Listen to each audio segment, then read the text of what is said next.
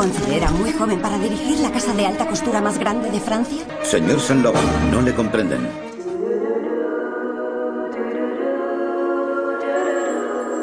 Otra forma de hablar de moda. Un podcast de Telva.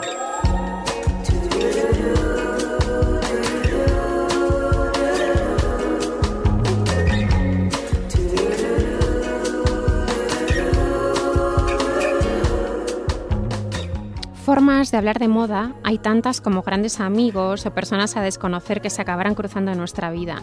La alta costura, por ejemplo, no solo la historia de los grandes salones de París, de lujo y la sofisticación, sino también de la amistad íntima que se generaba entre el creador y su musa.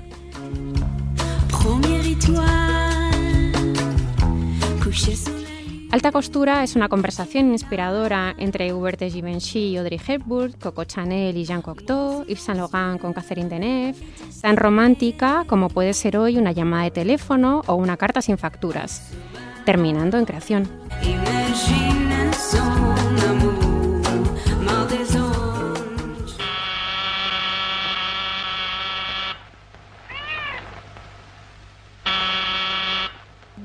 El teléfono está aquí. Pues estaba. Oh, ahora recuerdo. Lo encerré en la maleta para amortiguar el sonido.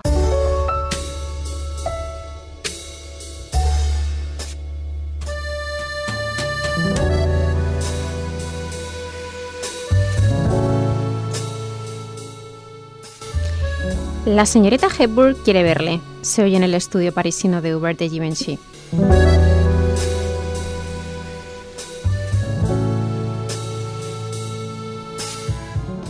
Los estudios Paramount ya habían llamado para advertir, y el modista, creyendo que se trataba de Catherine Hepburn, no dudó en salir. El flechazo con esa otra chica menuda de pelo corto, que había entrado con un sombrero de gondolera donde se leía Venecia, fue inmediato. La vestiría para quedarse tirada con el coche encharada, contemplar escaparates en desayuno con diamantes, casarse con Mel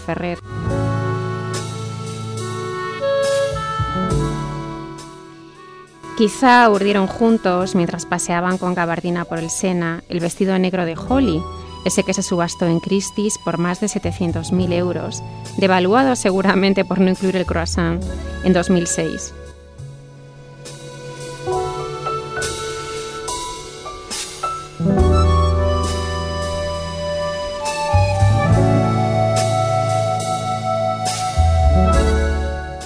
Contrariamente a lo que su familia quería, Givenchy no estudió Derecho, sino Bellas Artes. Yo sí estudié Derecho, soy Marta de la Calzada, redactora jefe de moda de Telva, y con este podcast trataremos de que se note que no estudié Bellas Artes. Hablaremos de amor, de libros, de cine, de llamadas, del derecho a sentirse bien con lo que vistes y a reivindicar tu propia identidad. En definitiva, hablaremos de moda, pero de otra forma.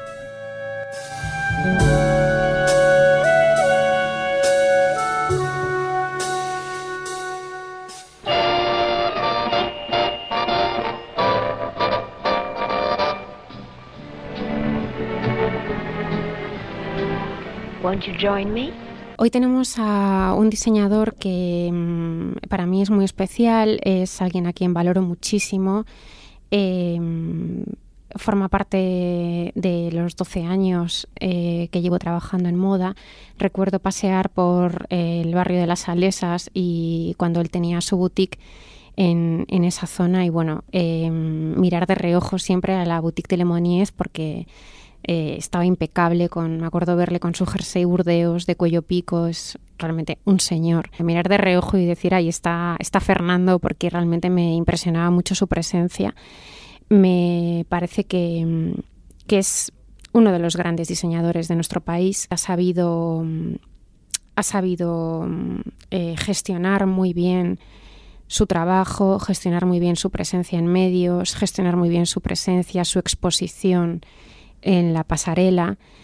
Sigue en activo haciendo prendas maravillosas con un corte mm, perfecto, con, una elegancia que, admiro muchísimo.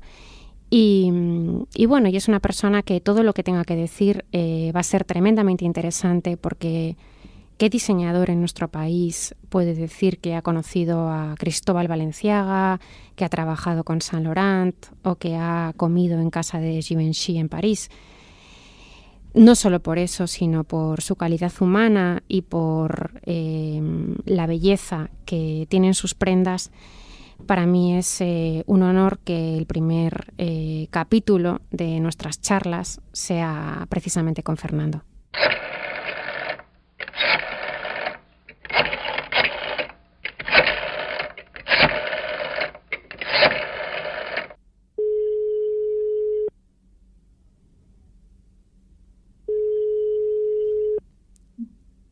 Sí.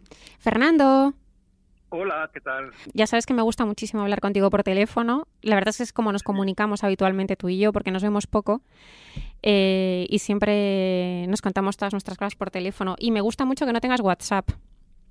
No tengo, no tengo, lo odio. Hay una frase que hace poco me comentaste, una frase de Christian Dior que yo la verdad es que no conocía y tiene mucho que ver con eh, el papel del diseñador actualmente y con em, la forma en la que em, los diseñadores pues acaparan todo el protagonismo y o eso creo yo y eh, quizá estamos dejando de lado o no prestando suficiente atención a otras personas que son necesarias en el engranaje, ¿no? ¿Esta frase cuál era exactamente?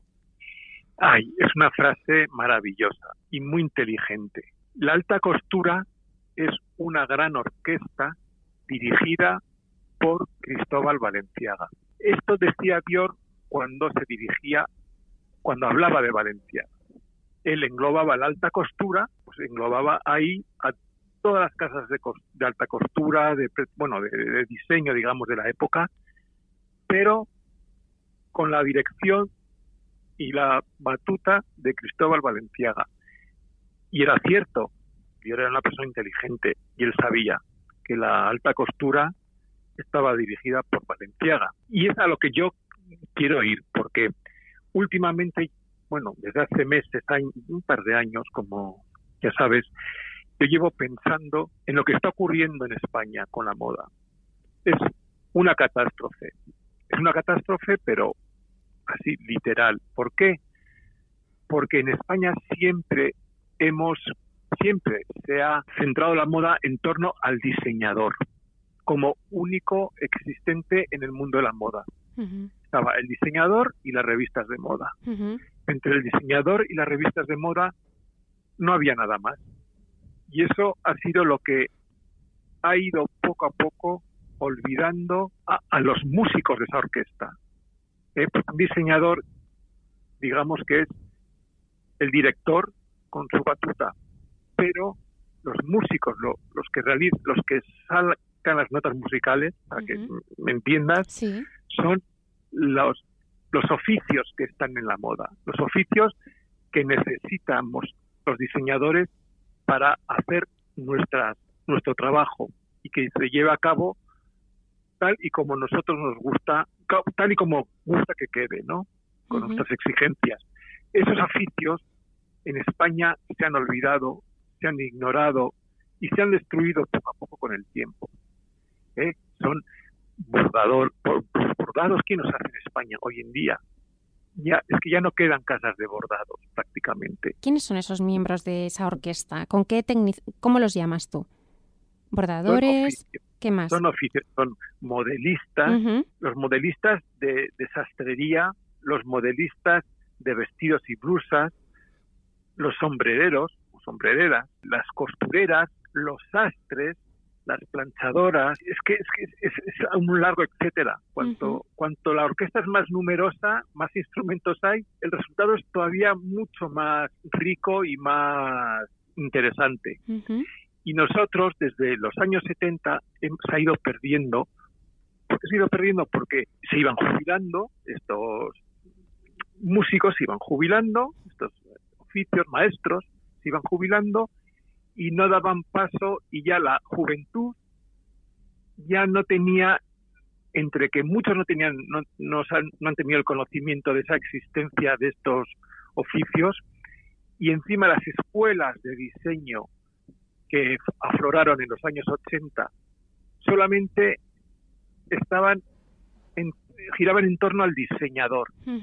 Solamente existía el diseñador. Fernando, tú que eh, bueno has trabajado en París, eh, ¿de alguna forma esto es una cosa que está pasando solo en España o, o es extensiva a, a la industria de la moda en, en general? Es un fenómeno nacional esto. Un Es fenómeno más, nacional, no me digas. Sí, Y- Desgraciadamente sí, o- o uno más de los que tenemos. Eh, mira, tú hoy ahora coges y te metes en cualquier cuenta de pues de firmas francesas de por de alta costura, incluso de Preta Porter, de Vuitton que no hace alta costura, pero por ejemplo y o de Chanel, de Dior, de cualquiera o de Valentino, porque tampoco tiene que ser en, en París, puede ser también en, en Italia, en Milano, en Florencia o en. Roma. Tú coges cualquier vídeo de cómo mm, de cómo trabajan y verás que su equipo pues de, de, de, de- de desastres de planchadoras de patronistas de sastrería de modelistas de sombrereros de bordados es gente joven gente que, que está en torno de entre los 25 y los 35 años. Ah, y es gente que tiene una calidad su trabajo tiene una calidad impresionante, porque los han ido formando, porque eran conscientes en estos países que para que para conservar ese saber hacer y esa riqueza en la moda tenían que, que no podían eh, destruir es- digamos esta o no podían olvidarse de estas de estas personas de estos músicos de estos eh, maestros no eh, y de estos oficios en general, porque sabían que sin eso no había futuro. Porque con el diseñador no es suficiente. Hay que tener un equipo, una orquesta bien, bien, bien coordinada, bien de profesionales y para poder hacer, para que la moda siga, siga su curso y siga creando. Y en Francia y en Italia concretamente se han formado. Mucho en, en cooperación con con la con el gobierno de cada país que pues, a base de reducciones de impuestos a base de, de- de otro tipo de- de ayudas han podido permitir formar estas personas ¿No crees que tiene que ver también un poco con el carácter eh, de cada uno a la hora de, de enfrentarse al diseño? La humildad es algo que tiene que ir tanto con el diseñador que con los demás oficios. Mira, por ejemplo, te voy a poner cómo va en otros sitios. Tienes o tenías a un Givenchy, que ya falleció, Hmm. que era la persona más humilde que yo, vamos, he visto en el mundo de la moda. O luego tienes a Valentino, que también está retirado, que está retirado, que ha sido o- y que sigue siendo, vamos, el mayor ególatra que yo he visto en la moda también. Ujú. ¿eh? Él se autodenominó el último emperador. ¿Cuál es la realidad del diseñador? La realidad de diseñadores, yo siempre, mira, yo, por ejemplo, en el taller, cuando me llegaban chicos y chicas de prácticas, todo el mundo, yo siempre les preguntaba, ¿qué queréis ser? Diseñador, diseñador. Yo, pero yo les decía, pero no, no seáis tontos. Sin mirar, si los diseñadores, y más en España, es algo muy sacrificado en todas partes. Es muy sacrificado y muy duro. Y es más, somos los que menos dinero ganamos. Si tú fueses un buen patronista de sastres, de chaquetas americanas, te forrarías, vamos. Es que ganarías Bueno, espérate Bueno, que no me ponga yo a hacer un cursillo acelerado. de, sí, de un gran, bueno, de una de un abogado, pero de un abogado de, de los, de los bufetes de, de prestigio, porque aquí se necesita, bueno, en todas partes, y no los tenemos. ¿Abogados o patronistas? Patronistas, y bueno, y abogados allá porrillo, es verdad. patronistas, Bueno, patronistas abogados buenos, no sé. una chaqueta sastre, bien aplomada, bien cortada, hecho el patrón en España, es, bueno, a ver, yo todavía no las he visto. ¿Cómo lo llamas en francés a los oficios? Bueno, Art et Métier. Una parada de metro que se llama así en París. No me creo. ¿Y qué parada de metro? ¿Dónde- ¿Por dónde, por dónde queda esa parada de metro? Pues si no mal, si mal no recuerdo, que no recuerdo mal, es en la zona de la Bastilla, hacia entre la Bastilla y la República. Sería un antiguo barrio de, de oficios y que, bueno, es que, que lo saben, lo tienen muy presente. Tú me hablabas de que tenías un abrigo. Sí. Eh, digo, me hablabas porque, bueno, eh, pues eso, de nuestras charlitas, ¿no? Que te diré que la gente ahora no habla por teléfono. Ya, bueno, eso es una, bueno, yo ya te digo. Otro fenómeno nacional, otro fenómeno nacional, que la gente no habla, ni- no habla por que No nos teléfono. comunicamos ni por teléfono. que Ni por, tele- teléfono. ni por teléfono, ni, Ni por, por teléfono. A mí me encanta hablar por teléfono, la verdad. Entonces, mí, además es es, que, no que cuesta me- dinero. es que no cuesta- plana. es tarifa plana. Esa, que tiene más delitos, ¿sabes? Tiene más Es delitos. que antes, antes sí que era así, antes cuanto más horas, más, más pagabas la factura, pero es que es Claro. una factura que pagas lo mismo. Claro. Yo digo, pero es que, a ver, para una conversación, por las una conversación escrita, la gente que yo veo a gente que está escribiendo en el móvil todo el rato, tu, tu, tu, digo yo, pero ¿por qué no hablan por teléfono? Pero bueno, Nadie llama. Pero en esas charlas, que sí que, que tú te gusta hablar por teléfono y a mí también, me hablabas de un abrigo al que le tenías especial cariño que, que compraste de Dries Van Noten, no sé hace cuánto, o sea, Ay, nunca, nunca te lo he visto. bueno, Pero creo que ya. te sientes bastante bien cuando te lo pones, ¿no? Me decías. Bueno, es que hay prendas, a ver, Diez Van Noten es en, en ropa de hombre, la sastrería, bueno, y en mujer, porque él era hijo de un sastre de Amberes, Sí. Y se nota, porque tiene unos patrones de sastrería, tanto en hombre como en mujer, impecables, impecables. Y yo, como en el 98, 99, me compré un abrigo eh, haciendo un gran esfuerzo, porque claro, es ropa que cuesta dinero.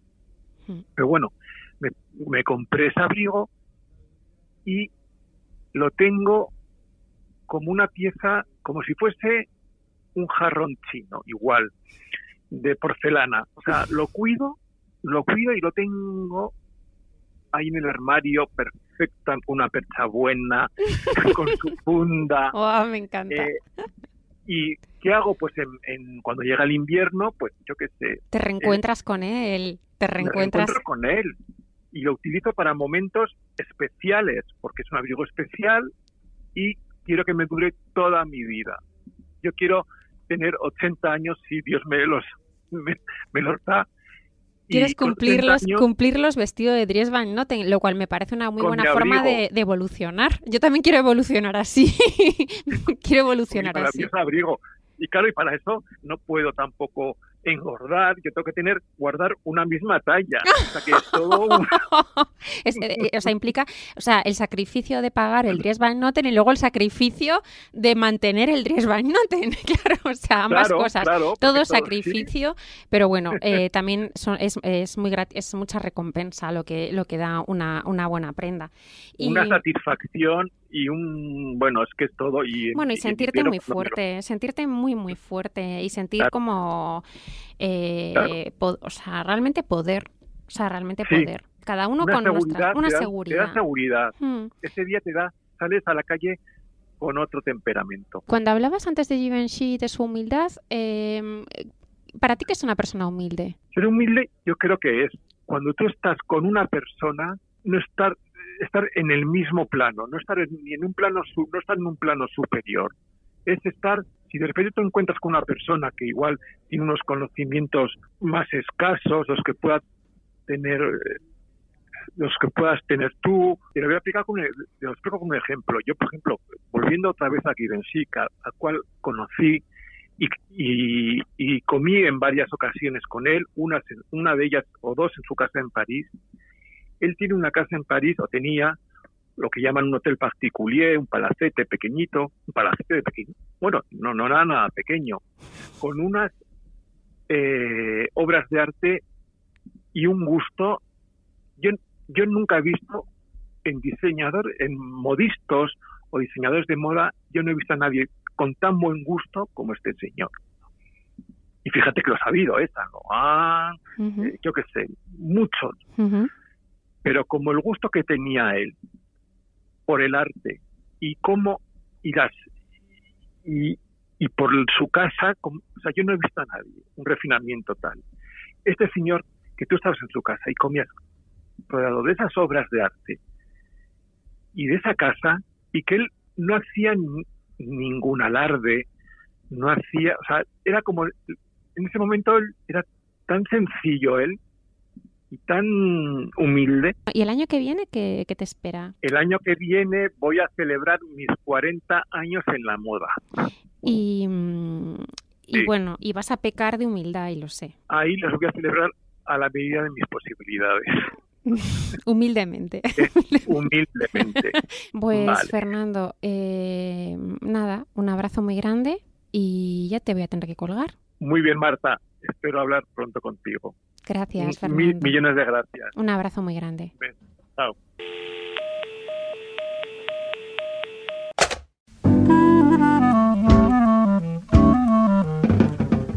Lo que destaca de Audrey es su carisma, dijo de ella Billy Wilder.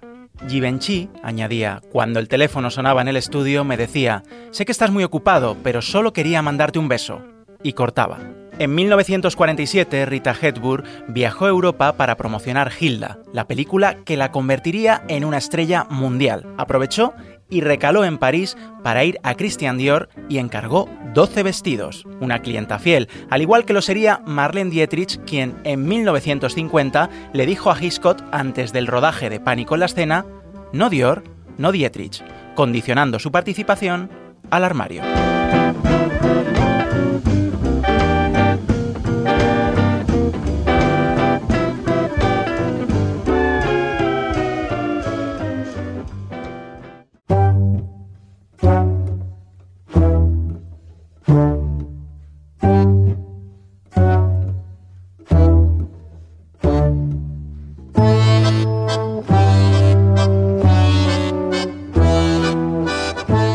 Musas, amigos, abogados de confianza, amores platónicos y hasta diseñadores.